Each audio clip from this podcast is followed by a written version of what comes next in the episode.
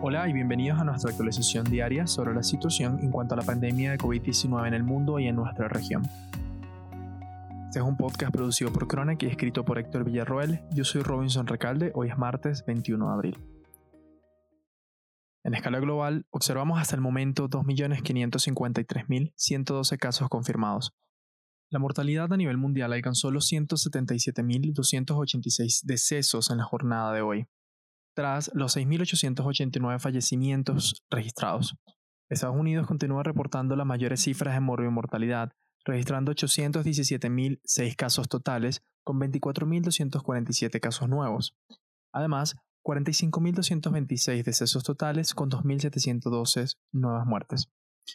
El día de hoy España reportó 430 decesos a causa de COVID-19, lo que exhibe la continuación de la tendencia a disminución de la mortalidad diaria reportada por el país europeo, lo que es evaluado por los expertos de salud pública como un buen indicador. En nuestra región, el conteo de casos alcanza una prevalencia de 114.406, con una incidencia de 5.709.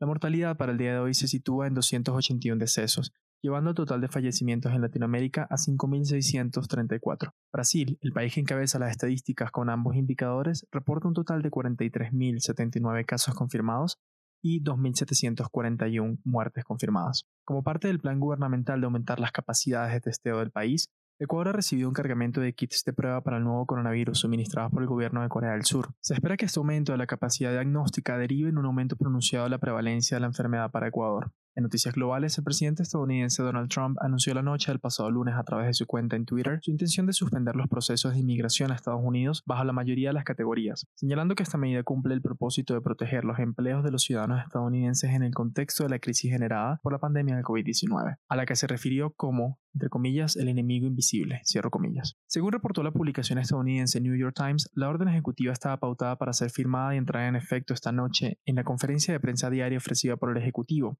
para la actualización situacional del país. Sin embargo, la agencia internacional AFP expandió hace minutos el desarrollo de esta noticia, indicando que la orden será firmada y promulgada el día de mañana y que se espera que se extienda por 60 días. Oficiales cercanos al presidente aseguraron que la medida abarcará a las personas que busquen inmigrar a Estados Unidos bajo categorías de trabajo, solicitudes de asilo y naturalización, pero que no afectará la otorgación de permisos de residencia permanente, comúnmente conocida Green Cards, a los cónyuges o hijos de ciudadanos estadounidenses que buscan reunirse con sus familias.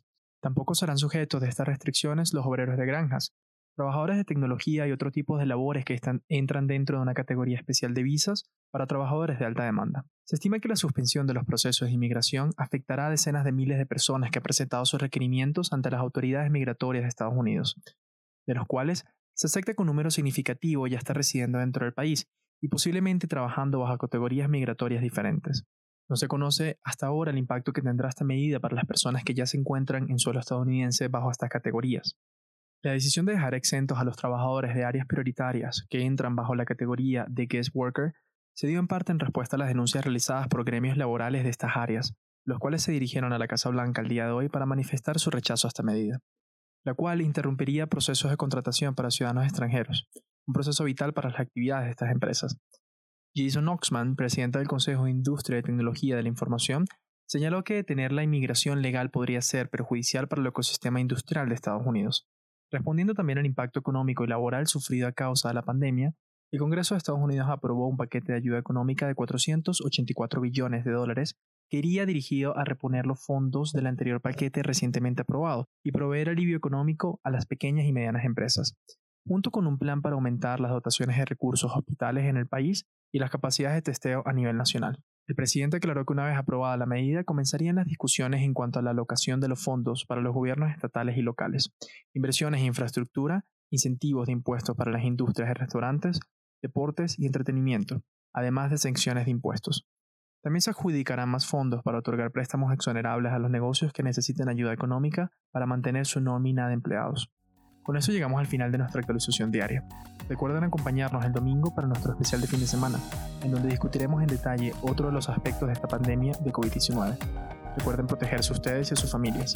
Les habló Robinson Recalde. Hasta mañana.